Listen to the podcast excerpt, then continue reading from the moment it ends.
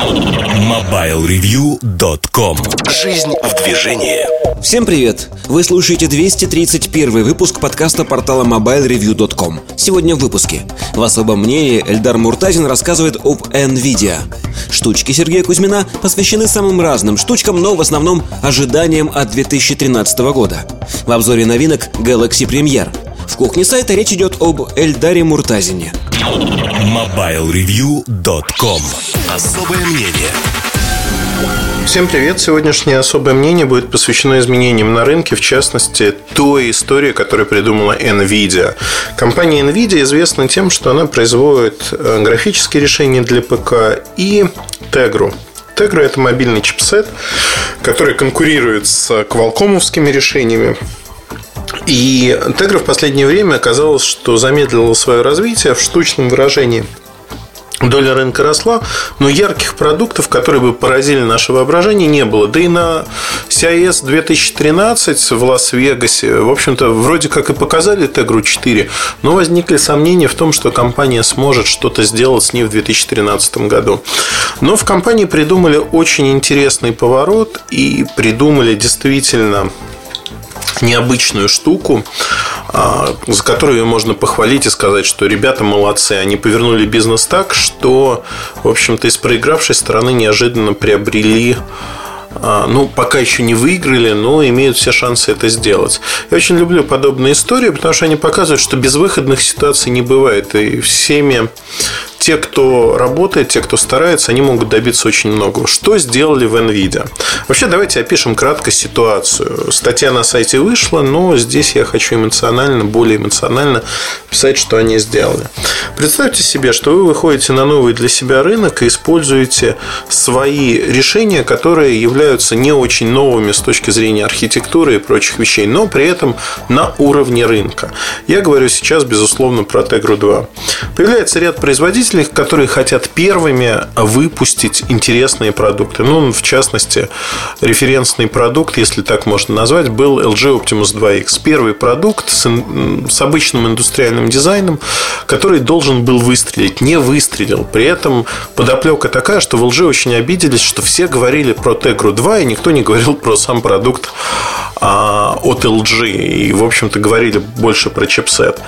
В тот момент а, сложилась очень интересная ситуация ситуация. LG бежала впереди паровоза, и вот, знаете, здравые размышления о том, что э, в NVIDIA рассуждали так, ну, ни одна компания не хочет выпускать сырой продукт, значит, наши партнеры будут выпускать не сырые продукты, а хорошие продукты, которые быстро наберут обороты, завоюют рынок и прочее, прочее. Этого не произошло, потому что все были в гонке, в спешке, все пытались. Вот я первый покажу двухъядерный, значит, э, смартфон, и этот смартфон всех победит.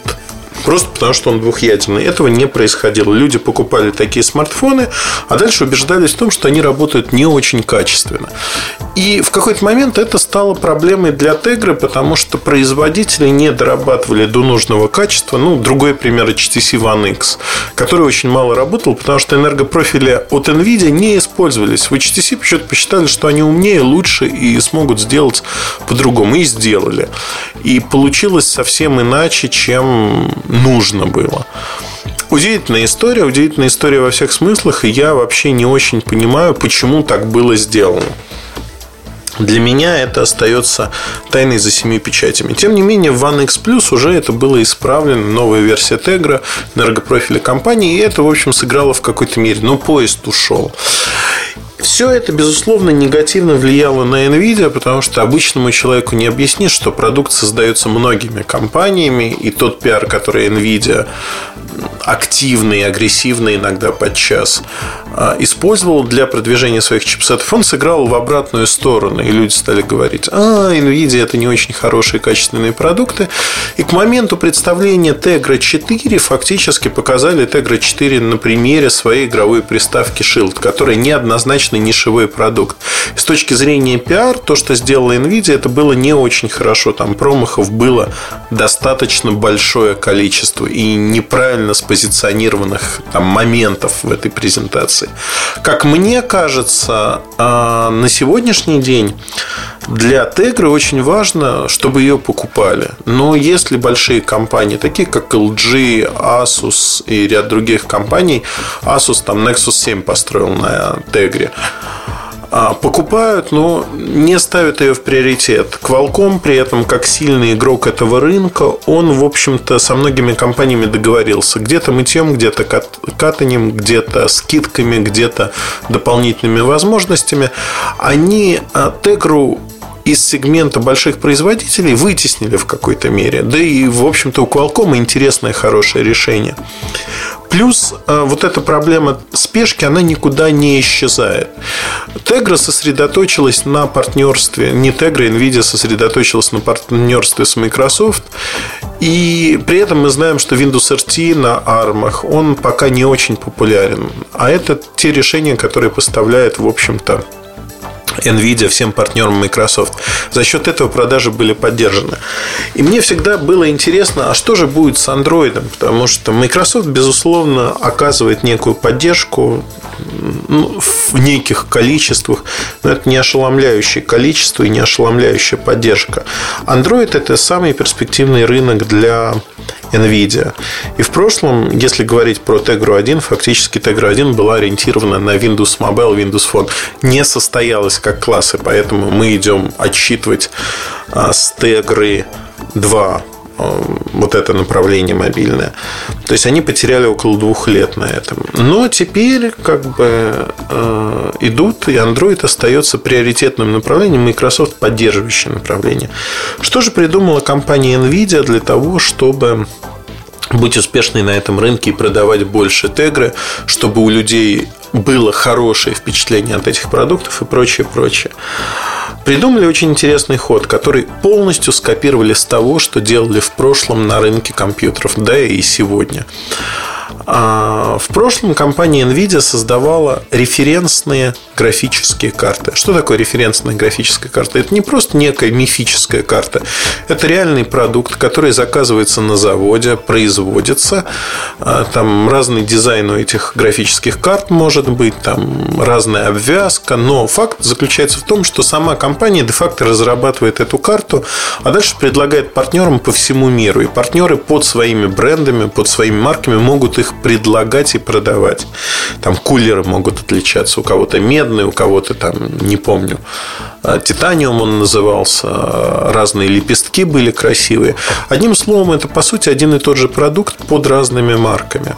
Безусловно, а, в подходе NVIDIA была, была сермяжная правда. То, что вот эти референсные платы, когда производства собственного нету, оно размещается где-то. За счет закупки компонентов массовой можно можно экономить. И если перенести это на рынок планшетов и смартфонов, получится ровно та же самая история. То есть Nvidia фактически создает дизайн этих устройств, создает начинку этих устройств, закупает все комплектующие. За счет массовых закупок есть определенный дисконт. И закупив, а, дальше создает, печатает устройство, собирая предварительно заказы от небольших компаний, которые как-то зарекомендовали себя на своих рынках, продавая недорогие планшеты, например, основанные на медиатековском чипсете, на рок-чипе и прочих вещах. Тегра для них была дорогой. И дорогой она была по многим причинам. Не только по стоимости чипсета, но в целом по стоимости планшета, потому что для таких компаний цена играет очень большую роль, и они не могут соревноваться с тем же Nexus 7 ни по цене, ни по функциональности. Они просто не добьются низких цен на комплектующие. У них нет собственного отдела разработок, там дизайн они не могут разработать. Они покупают то, что готово на фабриках. На китайских фабриках Тегры не так много, и она считается дорогой. Вполне справедливо. Что получается? Получается, что безвыходная ситуация. С одной стороны, Тегра чуть ниже Qualcomm, но борется с ним. Снизу подпирает медиатека еще ниже рок-чип дешевый.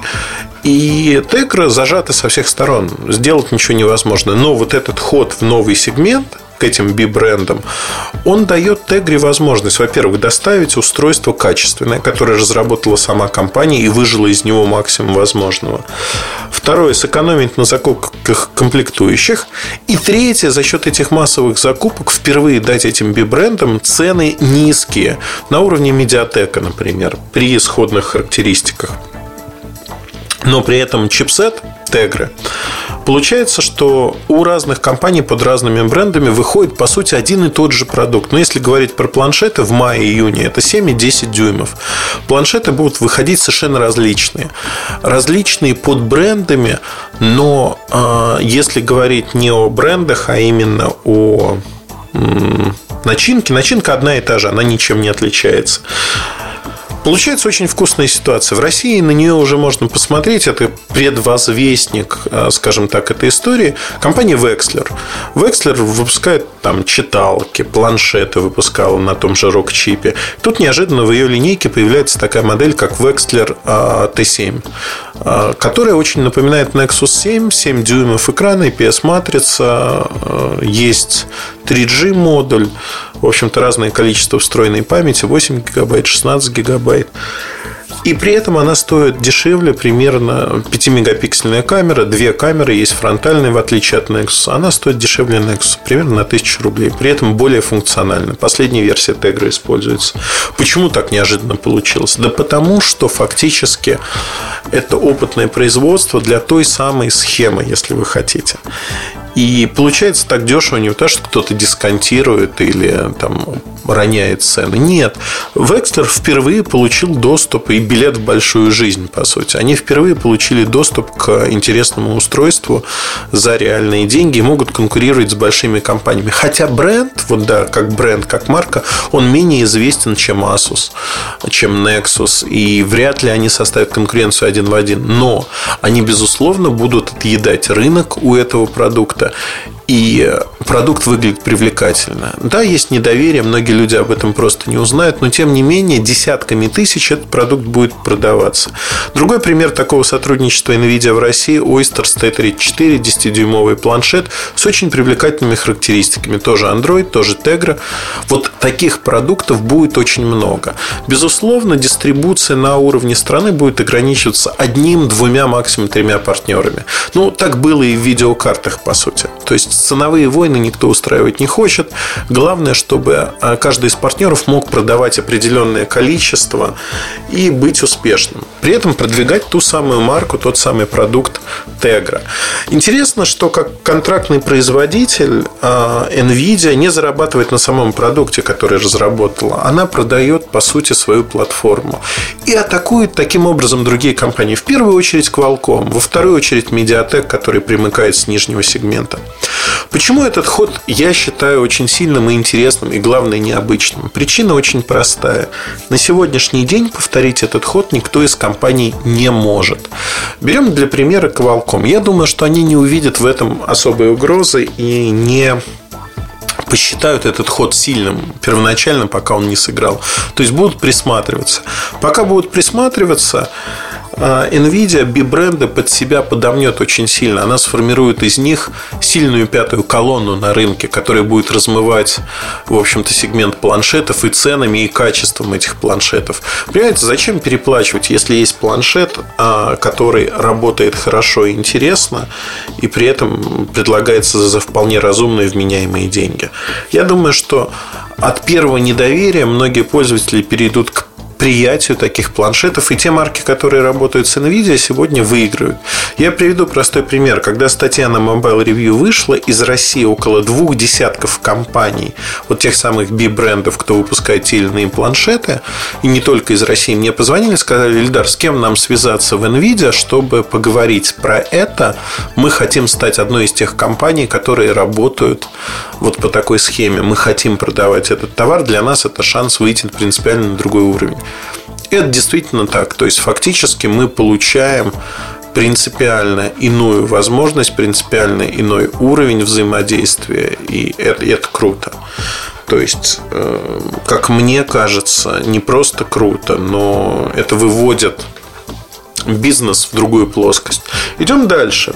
Есть интересный момент, связанный с тем, как, ну вот Qualcomm вряд ли отреагирует сразу, да и людей таких нет, да и опыта нет такого. То есть это опыт компьютерного рынка, где Qualcomm не представлен а, сильно не представлены, назовем это так. То есть они все-таки ориентируются на мобильные решения. MediaTek. У MediaTek'а нет достаточно, ну, крупная компания, чего уж спорить. MediaTek по соотношению цена-качество пытается играть. Но тоже нет людей нет такого опыта. И найти этих людей в одночасье невозможно. Знаете, вот нельзя даже имея деньги щелкнуть пальцами там, в Qualcomm сказать, вот завтра хочу так работать. Это огромная подготовительная работа, это договоренности, это форвардные поставки компонентов. То есть нельзя просто прийти на рынок и купить там миллионными тиражами компоненты. Есть дефицит определенный. То, что NVIDIA это делает, выводит Тегру на уровень очень интересный, когда Тегра снизу атакует Qualcomm и заодно прижимает Mediatek. Mediatek должен будет снизить цены. Но а, здесь интересный момент в том, что а, ведь а, компания Mediatek не сможет снизить цену на все устройство. Они смогут снизить цену на чипсет. И чипсет в стоимости конечного устройства составляет не такие, ну, неопределяющую стоимость. Неважно, сколько он стоит, там 15-20 долларов. Это все-таки не основная цена. Основная цена на всех комплектующих, на сборке, логистике и тому подобном. За счет больших заказов здесь Nvidia тоже экономит. И Mediatek ставится в ситуацию, когда либо им нужно повторять, а по времени быстро это сделать не получится, либо им нужно придумывать что-то еще и ронять стоимость своего чипа. То есть здесь вот как ни крути, коренные подвижки и слом того, что происходит, он случится. Это можно только приветствовать, потому что мы, как пользователи, получаем достаточно качественные планшеты по невысокой цене. Я думаю, что фактически можно говорить, если мы говорим про Россию, э, то, что рубеж психологически 10 тысяч будет пройден, однозначно так. Я думаю, что большинство моделей в сегменте 5-6 тысяч, если мы про 7 дюймов говорим, и 10 дюймов в сегменте 10-12 тысяч. Очень много будет интересных моделей уже лет летом, осенью. Ну, преимущественно осенью, конечно, 2013 года. Это очень интересный сценарий, который э, реализуется с высокой долей вероятности, безусловно.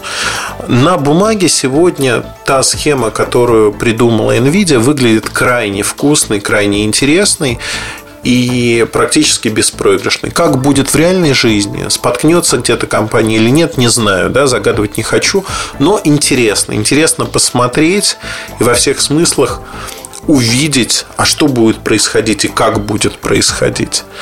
Поэтому мне очень крайне любопытно увидеть э, происходящее, увидеть э, то, что случится с компанией, как это случится. Поэтому могу сказать, что вот это достижение, ну, в прямом смысле достижение, когда в невыгодной рыночной ситуации Nvidia находит а, лазейку для того, чтобы повернуть к своей э, прибыли ситуацию, к тому, чтобы следовать своему курсу. За это можно компанию уважать и похвалить. Мне кажется, они молодцы. Вот действительно молодцы, придумали нечто новое, что могут сделать и за счет чего могут выделиться на рынке. Вообще, безусловно, эта модель, она помимо планшетов, она дальше реплицируется на смартфоны. То есть, вот представляете, да, они идут поэтапно. Вопрос, который сразу возникает, а что будут делать крупные компании? Будут ли они закупать дальше чипсеты NVIDIA или нет? Я думаю, что будут. Более того, у крупных компаний есть возможность, ведь это не борьба сегодня за самую низкую цену, за самую низкую стоимость. Конфетка, которую предложили бибрендам, она очень вкусна, это наживка, которую они проглотят. При этом это подталкивает, с другой стороны, крупные компании дифференцироваться устройствами, ставить более хорошие камеры, изменять софт, делать много вещей, которые они не делают сегодня, заставить их быть лучше. И знаете, в чем-то с кем-то это может получиться, с кем-то может не получиться. Рынок дальше все расставит по своим местам. Те, кто сделал свою домашнюю работу плохо, они не получат такой большой выгоды, то есть они потеряют свое преимущество. Те, кто сделает продукты интересными, наоборот, выигрывают. Выигрывают в глазах потребителей за счет тех денег, что потребители заплатят за продукты. Как ни крути, эти изменения а, интересные. Вот мне нравится то, что это происходит, и я честно скажу, ну вот в я выражаю не так часто. Стратегия NVIDIA, если не гениальная, то близка к ней, и особенно на фоне того, что происходит с HTC, того, что происходит с другими компаниями. А, NVIDIA находит свой путь и делает это достаточно изящно. Будет любопытно посмотреть летом, в мае, в июне, как это будет происходить. Это будут пилотные проекты в России. Тот же Wexler, Oysters. Возможно, еще одна компания будет. На западных рынках это другие бренды, другие компании. Но крайне интересно. То есть все происходящее можно описать словами, что а, будет происходить э, слом фактически эпох. И Nvidia пытается навязать свою игру рынку. Удастся или нет, вот зажимаю кулаки. Надеюсь, что удастся, потому что рынок надо встряхнуть. Надо усилить конкуренцию и улучшить качество продуктов. Я думаю, что ценовые войны, они никуда не уйдут. Китай сейчас давит очень сильно, дешевыми решениями в первую очередь, потому что Android дешевеет на глазах. Там на платформе Mediatek старые решения, Android там 2.3, Gingerbread, будет выходить. И смартфоны, например, с диагональю 3,5 дюйма уже в первой половине 2013 года фобовские цены 40-42 доллара будут стоить. То есть, по сути, Android смартфон за 42 доллара ну, то есть стоимость розничная до 100 долларов, 80-85 долларов. Это на секундочку смартфон, да, на устаревшей операционной системе, но тем не менее. Это говорит о том, что Android 4 мы получим по факту на версии не на версии, а по стоимости там 120-130 долларов на полках. И это безумие. То есть, фактически, снова вот это падение в нижние ценовые сегменты продолжается, продолжается крайне агрессивно и активно. И мне это нравится. Нравится во всех смыслах, потому что создается ощущение, что вот эта гонка, она не закончена. С этой гонкой появляется, конечно, огромное количество таких откровенно слабых продуктов. Но с другой стороны, появляется огромное количество продуктов, а, которые выше по деньгам, которые дифференцируются за счет качества. И всегда есть что выбрать. Главное, чтобы на рынке не было там монополии чьей-то. И всегда был выбор. Там, не любите Android, купите iOS. Не любите эти две операционные системы, возьмите Windows Phone или что-то другое. Но в конце концов выбор должен быть всегда. А, конечно, кто-то будет лидировать, кто-то будет отстающим. Но главное, что есть этот выбор. И в рамках этого я хотел бы, чтобы на рынке был и Rockchip, и Mediatek, и Nvidia Tegra, и Qualcomm'овские Snapdragon. И вот на круг все это происходит, как мне кажется, очень интересно. Тринадцатый год, пожалуй, двенадцатый был не очень интересным во всех смыслах. Тринадцатый год становится просто чумовым. Он год, который приносит много-много новостей, и эти новости, в общем-то, крайне интересны и предлагают такое, о чем раньше мы помыслить и не могли. Спасибо вам. Если захотите в текстовом виде прочитать все то же самое, есть на сайте Mobile Review. Ну, тут несколько моментов, штрихов я добавил, не очень сильно раскрывая все карты. Удачи вам, оставайтесь с нами. С вами был Ильдар Муртазин и подкаст Mobile Review. Удачи, пока-пока. MobileReview.com